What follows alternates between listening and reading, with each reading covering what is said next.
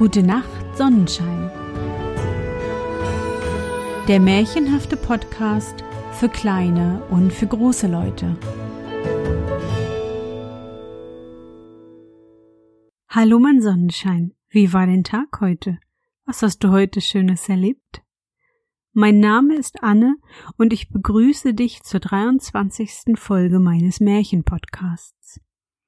Lass uns zusammen in die wunderbare Welt der Märchen reisen und gemeinsam entdecken, was die Helden und Prinzessinnen auf ihren Abenteuern erleben. Bist du bereit? Dann kuschle dich fest in deine Bettdecke, nimm dein Lieblingskuscheltier in den Arm und wenn du magst, schließe die Augen und folge mir ins Märchenland.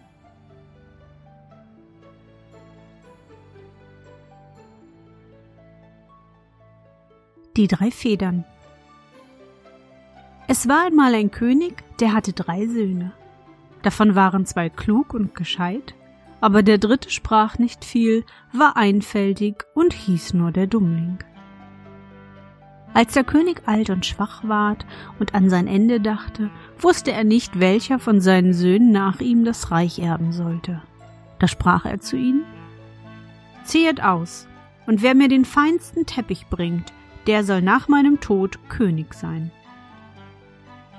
Und damit es keinen Streit unter ihnen gab, führte er sie vor das Schloss, blies drei Federn in die Luft und sprach Wie die fliegen, so sollt ihr ziehen. Die eine Feder flog nach Osten, die andere nach Westen. Die dritte flog aber geradeaus, flog nicht weit, sondern fiel bald zur Erde. Nun ging der eine Bruder rechts, der andere ging links, und sie lachten den Dummling aus, der bei der dritten Feder, da wo sie niedergefallen war, bleiben musste. Der Dummling setzte sich nieder und war traurig. Da bemerkte er auf einmal, dass neben der Feder eine Falltüre lag. Er hob sie in die Höhe, fand eine Treppe und stieg hinab. Da kam er vor eine andere Türe, klopfte an und hörte, wie es inwendig rief. Jungfer grün und klein, Hutzelbein, Hutzelbeins Hündchen, Hutzel hin und her, lass geschwind sehen, wer draußen wär. Die Türe tat sich auf, und er sah eine große, dicke Itsche, das ist eine Kröte, sitzen und rings um sie eine Menge kleiner Itschen. Die dicke Itsche fragte, was sein Begehren wäre. Er antwortete, ich hätte gerne den schönsten und feinsten Teppich. Da rief sie eine Junge und sprach, Jungfer grün und klein, Hutzelbein, Hutzelbeins Hündchen, Hutzel hin und her, bring mir die große Schachtel her. Die junge Itsche holte die Schachtel, und die dicke Itsche machte sie auf und gab dem Dummling einen Teppich daraus, der so schön und so fein wie oben auf der Erde keiner konnte gewebt werden. Da dankte er ihr und stieg wieder hinauf. Die beiden anderen hatten aber ihren jüngsten Bruder für so albern gehalten, dass sie glaubten, er würde gar nichts finden und aufbringen. Was sollen wir uns mit Suchen groß Mühe geben? sprachen sie, nahmen dem ersten besten Schäfersweib, das ihnen begegnete, die groben Tücher vom Leib und trugen sie dem König heim. Zu derselben Zeit kam auch der Dummling zurück und brachte seinen schönen Teppich. Und als der König den sah, erstaunte er und sprach Wenn es dem Recht nachgehen soll, so gehört dem Jüngsten das Königreich. Aber die zwei anderen ließen dem Vater keine Ruhe und sprachen. Unmöglich könnte der Dummling, dem es in allen Dingen an Verstand fehlte, König werden, und baten ihn, er möchte eine neue Bedingung machen. Da sagte der Vater, der soll das Reich erben, der mir den schönsten Ring bringt, führte die drei Brüder hinaus und blies drei Federn in die Luft, denen sie nachgehen sollten. Die zwei Ältesten zogen wieder nach Osten und Westen, und für den Dummling flog die Feder geradeaus und fiel neben der Erdtüre nieder. Da stieg er wieder hinab zu der dicken Itsche und sagte ihr, dass er den schönsten Ring brauchte. Sie ließ sich gleich ihre große Schachtel holen und gab ihm daraus einen Ring, der glänzte von Edelstein und war so schön, dass ihn kein Goldschmied auf der Erde hätte machen können. Zwei Ältesten lachten über den Dummling, der einen goldenen Ring suchen wollte, gaben sich keine Mühe, sondern schlugen einem alten Wagenring die Nägel aus und brachten ihm den König.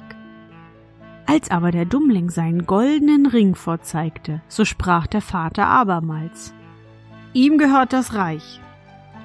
Die zwei Ältesten ließen nicht ab, den König zu quälen, bis er noch eine dritte Bedingung machte und den Ausspruch tat, der sollte das Reich haben, der die schönste Frau heimbrächte.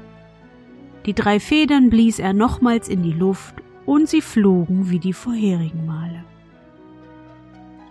Da ging der Dummling ohne weiteres hinab zu der dicken Itsche und sprach Ich soll die schönste Frau heimbringen. Ei, antwortete die Itsche, die schönste Frau, die ist nicht gleich zur Hand, aber du sollst sie doch haben. Sie gab ihm eine ausgehöhlte gelbe Rübe mit sechs Mäuschen bespannt. Da sprach der Dummling ganz traurig. Was soll ich damit anfangen? Die Itsche antwortete. Setze nur eine von meinen kleinen Itschen hinein. Da griff er auf Geratewohl eine aus dem Kreis und setzte sie in die gelbe Kutsche. Aber kaum saß sie darin, so ward sie zu einem wunderschönen Fräulein, die Rübe zur Kutsche und die sechs Mäuschen zu Pferden. Da küsste er sie, jagte mit den Pferden davon und brachte sie zu dem König. Seine Brüder kamen nach, die hatten sich aber keine Mühe gegeben, eine schöne Frau zu suchen, sondern die ersten besten Bauernweiber mitgenommen. Als der König sie erblickte, sprach er Dem Jüngsten gehört das Reich nach meinem Tod. Aber die zwei Ältesten betäubten die Ohren des Königs aufs neue mit ihrem Geschrei. Wir können's nicht zugeben, dass der Dümmling König wird. Und verlangten, der sollte den Vorzug haben, dessen Frau durch einen Ring springen könnte, der da mitten in dem Saal hing. Sie dachten, die Bauernweiber können das wohl, die sind stark genug, aber das zarte Fräulein sprang sich tot. Der alte König gab das auch noch zu. Da sprangen die zwei Bauernweiber, sprangen auch durch den Ring, waren aber so plump, dass sie fielen und ihre groben Arme und Beine entzweibrachen. Darauf sprang das schöne Fräulein, das der Dummling mitgebracht hatte, und sprang so leicht hindurch wie ein Reh, und aller Widerspruch musste aufhören. Also erhielt er die Krone und hatte lange in Weisheit geherrscht.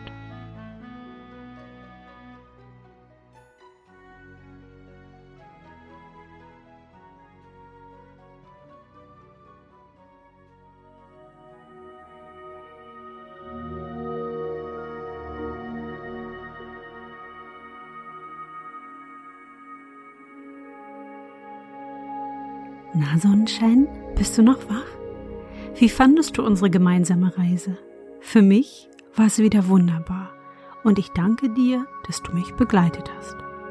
Bevor du nun die Augen schließt und in dein Traumland reist, möchte ich mit dir nochmal an dein schönstes Erlebnis heute denken. Was war es?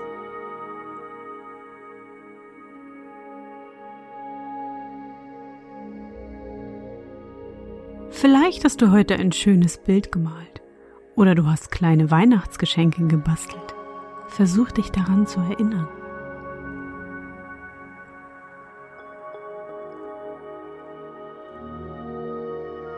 Und was war dein schönstes Erlebnis heute? Konntest du es dir noch mal vorstellen?